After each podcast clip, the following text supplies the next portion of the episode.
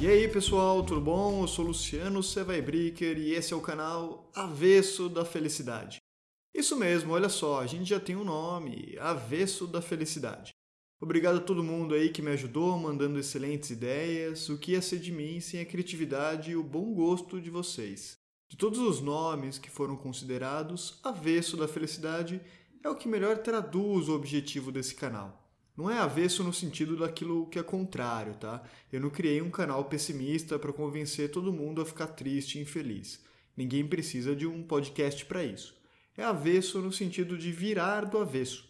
A gente aqui vai pegar essa coisa que é a felicidade que nos rodeia e a gente vai examiná-la da melhor maneira que a gente conseguir, inclusive virando ela do avesso. Pensa quando você veste uma camiseta e ela está do avesso. Não é a versão mais bonita dela. Ao invés da estampa, ficam aqueles fiapos de pano aparecendo, aquela etiqueta gigante para fora. Mas essa versão menos bonita, menos agradável de se ver, é parte também da sua camiseta e te ajuda a entender, por exemplo, que tipo de costura utilizaram, onde ela foi feita, como lavar, os materiais utilizados e por aí vai.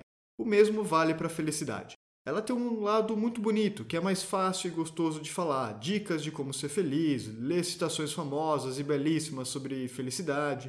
Joguei, por exemplo, agora no Google citações de felicidade e apareceu primeiro essa aqui do Carlos Drummond de Andrade.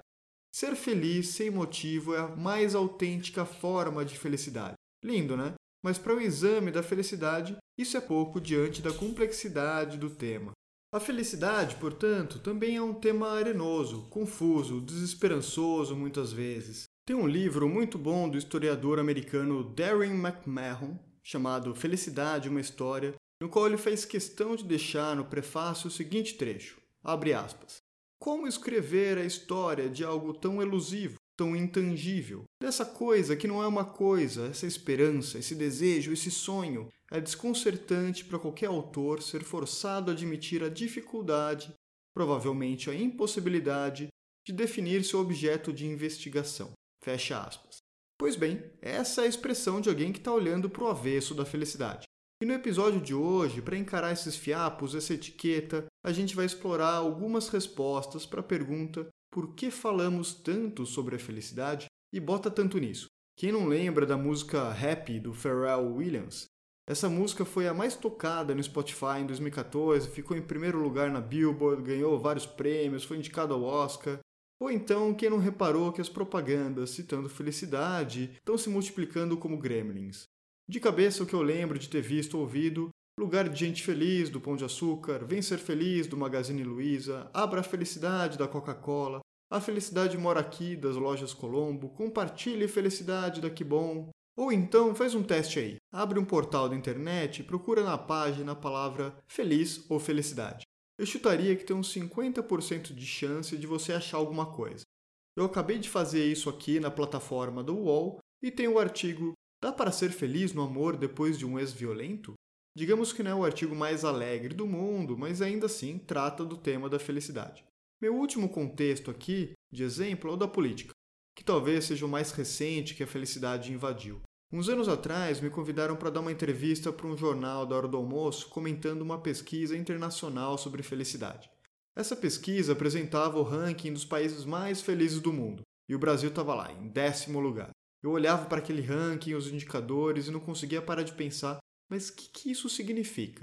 Está em décimo lugar? Ou melhor, ter 71% dos brasileiros consultados dizendo que se sentem satisfeitos com a vida significa o quê?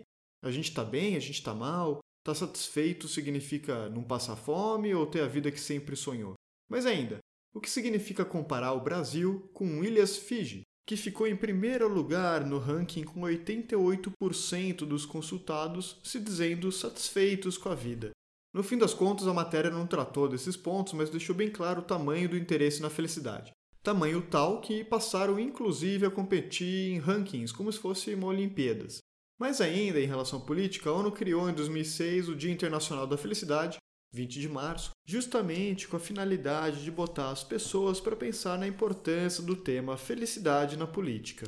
Um pouco depois, em 2012, Butão, que é um país bem pequeno entre Índia e Nepal, lançou finalmente as tão aguardadas medidas da felicidade interna bruta, que estavam desenvolvendo desde a década de 70.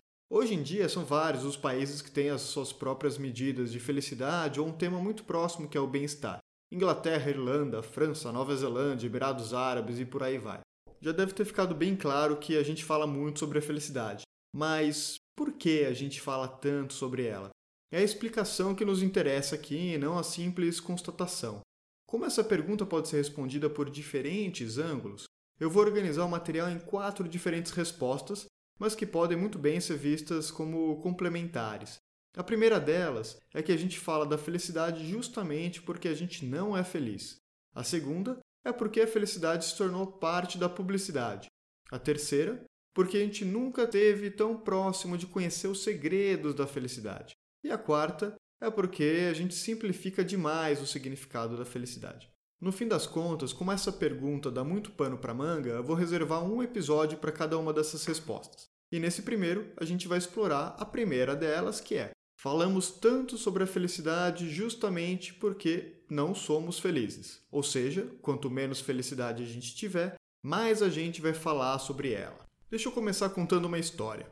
Faz um tempo que eu tenho sonhado em comprar uma máquina de café expresso. Eu até fiz um curso de barista para aprender a manusear uma máquina dessas. Mas na real, esse tipo de máquina é bem caro. Toda vez que eu vou passar o meu café no meu humilde coador, eu olho para o café e penso na máquina de café expresso.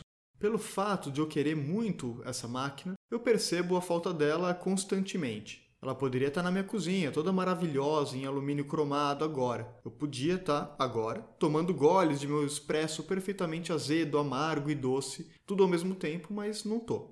É essa a ideia por trás dessa resposta para a pergunta central desse episódio.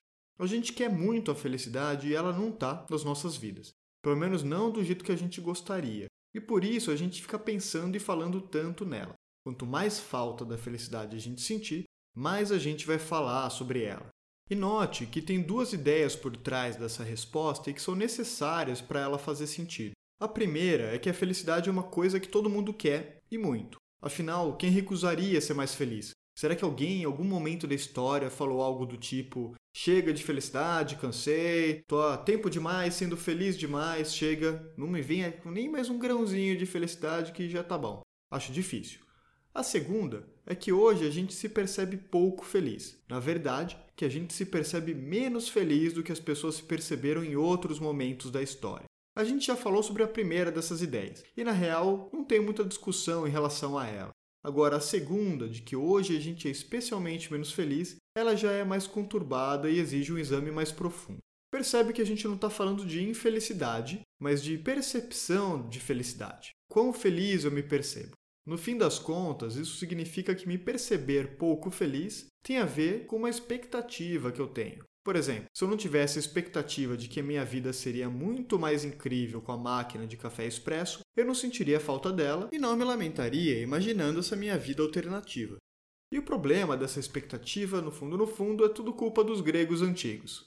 Lá na Grécia Antiga, quando os filósofos socráticos se questionaram sobre aquilo que controlavam em suas vidas versus aquilo que estava na mão dos deuses, eles receberam de brinde a insatisfação. Eles puderam imaginar vidas alternativas, o que poderiam fazer de diferente, o que eles podiam ter de diferente, o que eles podiam ser de diferente. Afinal, se eu tenho poder sobre algum aspecto da minha vida, eu posso transformá-lo, eu posso melhorá-lo. É disso que trata a filosofia grega socrática, de pensar a vida, incluindo a felicidade, como algo que a gente controla e não mais como algo que acontece com a gente. Se eu me percebo sendo ranzinza, por exemplo, eu sei que eu consigo mudar isso. Talvez eu não acredite que eu consiga ser a pessoa mais alegre e saltitante do mundo, mas eu acredito que eu posso ser menos ranzinza. Eu consigo imaginar o meu futuro e desejar aspectos desse futuro. Mas olha só que desastre. Se eu imagino e desejo um futuro, isso significa que ele é diferente do que eu tenho ou de quem eu sou hoje. E é exatamente sobre isso que o Platão escreve no famoso livro O Banquete. A gente deseja somente aquilo que não tem, e quando tem, já não deseja mais essa coisa. Se ouvir esse podcast te deixa muito, mas muito feliz, talvez você pense: mas eu sinto a verdadeira felicidade nesse exato instante e ainda assim eu desejo a felicidade. Ainda assim eu desejo continuar ouvindo esse podcast. Mas nesse caso, muito provavelmente o que você deseja não é felicidade agora, não é ouvir o podcast agora, mas ser feliz no futuro, ouvir esse podcast no futuro. E no futuro você não é feliz, ou pelo menos não tem certeza de que será, e não tem certeza se você vai continuar ouvindo esse podcast pelo tempo que você deseja. Por um outro lado, você não deseja, por exemplo, respirar. Isso acontece normalmente em condições normais de temperatura e pressão. Você sabe que você vai continuar respirando no futuro. Como Platão contou pra gente, a gente vai desejar aquilo que a gente não tem. Mas você pode estar se perguntando, e o que, que isso tem a ver com o fato de a gente ser menos feliz hoje? Calma, que a gente já chega lá. A gente está só na Grécia Antiga e a coisa vai piorar bastante no caminho na medida em que a gente passar pela Idade Média, Iluminismo e chegar na contemporaneidade. Se os gregos puseram essa pulga do desejo atrás da nossa orelha, o cristianismo, por sua vez, colocou um cachorro, daqueles bem estridentes no lugar. Pensa só, Sonhar com um futuro diferente do que a gente tem hoje é algo intensamente reforçado pelo cristianismo e está bem na sua raiz. Eu devo desejar viver como Jesus Cristo, que convenhamos é uma régua bem alta, né? O cara amava as pessoas indiscriminadamente. Hoje em dia, quem consegue chegar perto disso? A gente fica falando de cancelar as pessoas na internet. Não precisa ir muito longe para perceber que perto dessa régua a gente está mandando bem mal. E essa régua, que já era alta, fica mais alta ainda o Santo Agostinho, que talvez seja o mais importante filósofo para o cristianismo, escreveu que a gente só podia ser verdadeiramente feliz após a morte. Para ele, a felicidade consistia em ter tudo aquilo que se deseja. Nada de novo até aí. Se você deseja algo que não tem, você não é feliz. E ponto final. O problema é que o Santo Agostinho colocou que o ideal mesmo, a felicidade de verdade, completa, aquele momento em que a gente tem tudo o que a gente deseja, só acontece na presença de Deus. Abre aspas. Aquele que possui Deus é feliz. Fecha aspas. Onipresença, onisciência, onipotência. Nem adianta ser igual a Jesus Cristo. Posso parar de cancelar as pessoas na internet, que ainda assim não ia ser suficiente para o critério do Santo Agostinho. Para ele, eu só vou estar plenamente com Deus quando eu morrer, no pós-vida. A minha condição humana me impede da felicidade terrena. Mas se você achou que não podia ficar pior, a coisa fica assim. Aquela pulga do desejo que o Platão colocou na tua orelha, que virou o cachorro estridente do ideal ascético, continua evoluindo tipo um Pokémon e virou cachorro zumbi nível vilão do Resident Evil. A culpa que vem do ascetismo religioso é inegável como um peso no nosso ombro. Mas durante muito tempo foi um peso que a gente dividia pela vida coletiva, pela vida comunitária. As pessoas entendiam as suas vidas como sendo amarradas, dependentes das pessoas ao seu redor, sobretudo da família. Por essa razão, os desejos eram também, em grande medida, compartilhados, do mesmo jeito que era compartilhada a culpa de não se ter aquilo que se deseja. A individualidade que a gente tanto preza hoje, ela foi sendo construída gradativamente ao longo da história. Mas alguns pesquisadores, entre eles o francês Louis Dumont, vão dar uma ênfase bem grande ao iluminismo e à era das luzes ali pelo século 17 e 18. Por esse momento, um monte de pensador ali, como Adam Smith, John Locke, Thomas Hobbes, o René Descartes, eles escreveram obras que potencializaram essa visão individualista na economia, na política, na sociologia e na forma com que a gente conhece o mundo. Completamente diferente do Santo Agostinho, o Descartes, por exemplo, acreditava que a felicidade era plenamente possível para qualquer um que guiasse sua vida pela razão, com o benefício de não precisar esperar após vida. Bom, se qualquer um pode guiar sua vida pela razão, sendo a razão um exercício puramente individual e com isso ser feliz, se eu não for feliz é porque eu sou burro, sou incompetente, me falta algo. Eu não acredito que o Descartes usaria uma dessas palavras, mas a ideia é mais ou menos essa. Se os meios para a felicidade estão na minha frente e se eu não me percebo feliz, só pode ser culpa minha, incapacidade minha. Esse cachorro zumbi a três orelhas foi o preço de apostar tudo na razão, em uma dimensão individual, a Declaração da Independência dos Estados Unidos deixa isso bem claro. Abre aspas. Consideramos estas verdades como auto-evidentes, que todos os homens são criados iguais, que são dotados pelo Criador de certos direitos inalienáveis, que entre estes estão vida, liberdade e busca da felicidade. Fecha aspas. Temos a felicidade tão desejada e tão individual que se tornou um direito inalienável de cada ser humano, americano no caso. A felicidade passa a ser considerada um modo de existir próprio do ser humano, que é, no fim das contas, uma aposta bem alta por ela, porque a gente ainda tem o velho problema do desejo, que é sintetizado lindamente pelo dramaturgo George Bernard Shaw. Abre aspas. Há duas catástrofes na existência. A primeira é quando nossos desejos não são satisfeitos. A segunda é quando o são. Fecha aspas. Eu desejo aquilo que não tenho. Quando o tenho, já não é objeto do desejo. Catástrofe pura e platônica. Ou seja, eu sempre vou me sentir devendo. Ao longo da história, a gente vai tentando agarrar a felicidade, entender como ela funciona, e parece que ela vai ficando cada vez mais complicada, cada vez mais longe. Esse é um pedaço da resposta desse capítulo que a gente ainda não resolveu. Se esse último nó do cachorro zumbi aconteceu pelo século 17, 18, por que hoje a gente é especialmente menos feliz? O que aconteceu nesse intervalo de tempo? E a resposta para isso é a esperança e a publicidade. O filósofo francês Comte Sponville, que é um autor que eu gosto muito de ler, propôs que tem um tipo específico de desejo que é bem problemático. Ou seja, ele coloca em xeque a ideia platônica de que todo desejo é sempre o desejo daquilo que a gente não tem ou daquilo que falta para a gente. Para ele, é possível sim que a gente deseje algo que tem. Mas não é isso que é mais importante aqui. O importante é que o Conde Sponville entende que tem um tipo de desejo que é bastante problemático, na verdade, especialmente problemático na atualidade, que é a esperança. Vamos por partes para entender isso melhor. Abre aspas.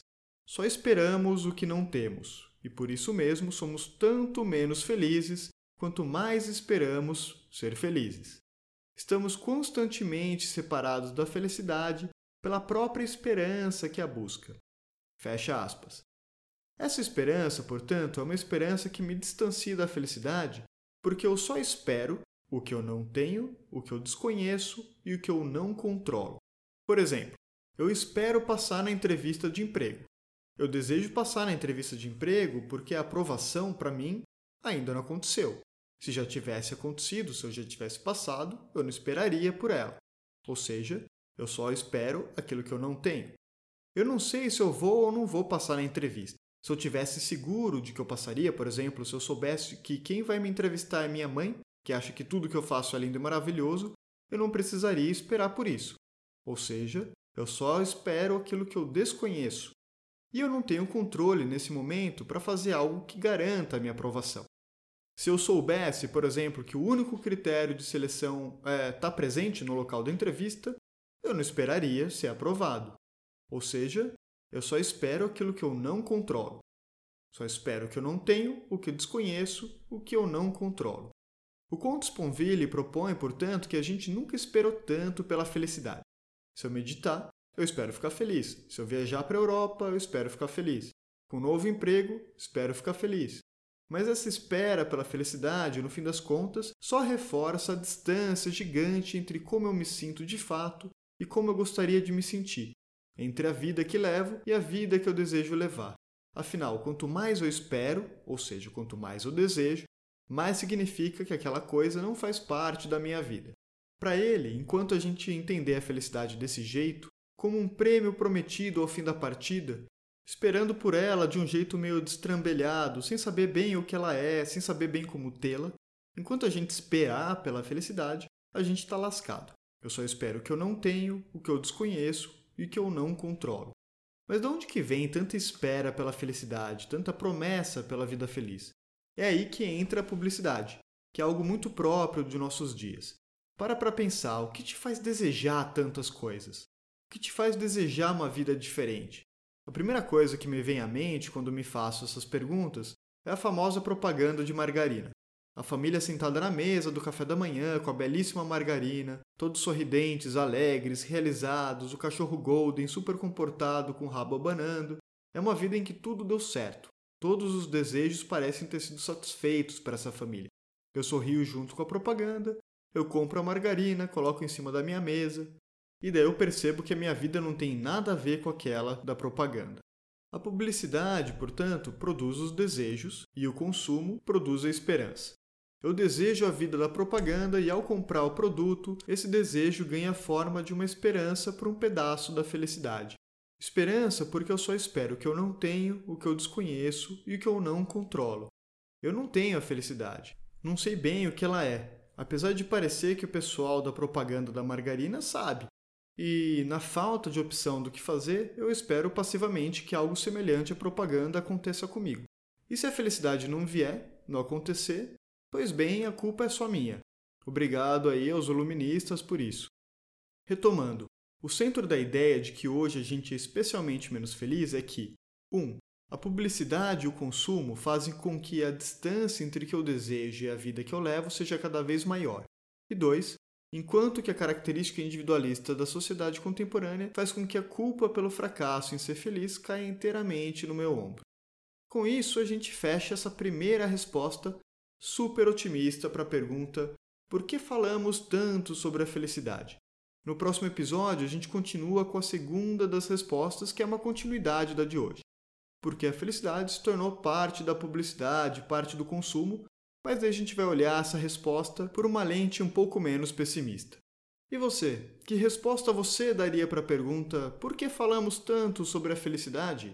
Compartilha comigo as suas ideias e aproveita para deixar seu comentário sobre o episódio de hoje no meu Twitter, arroba arroba L-U-S-B-R-I-C-K-E-R.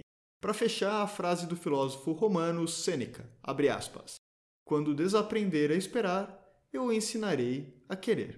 Fecha aspas. Espero que tenha gostado e até o próximo episódio.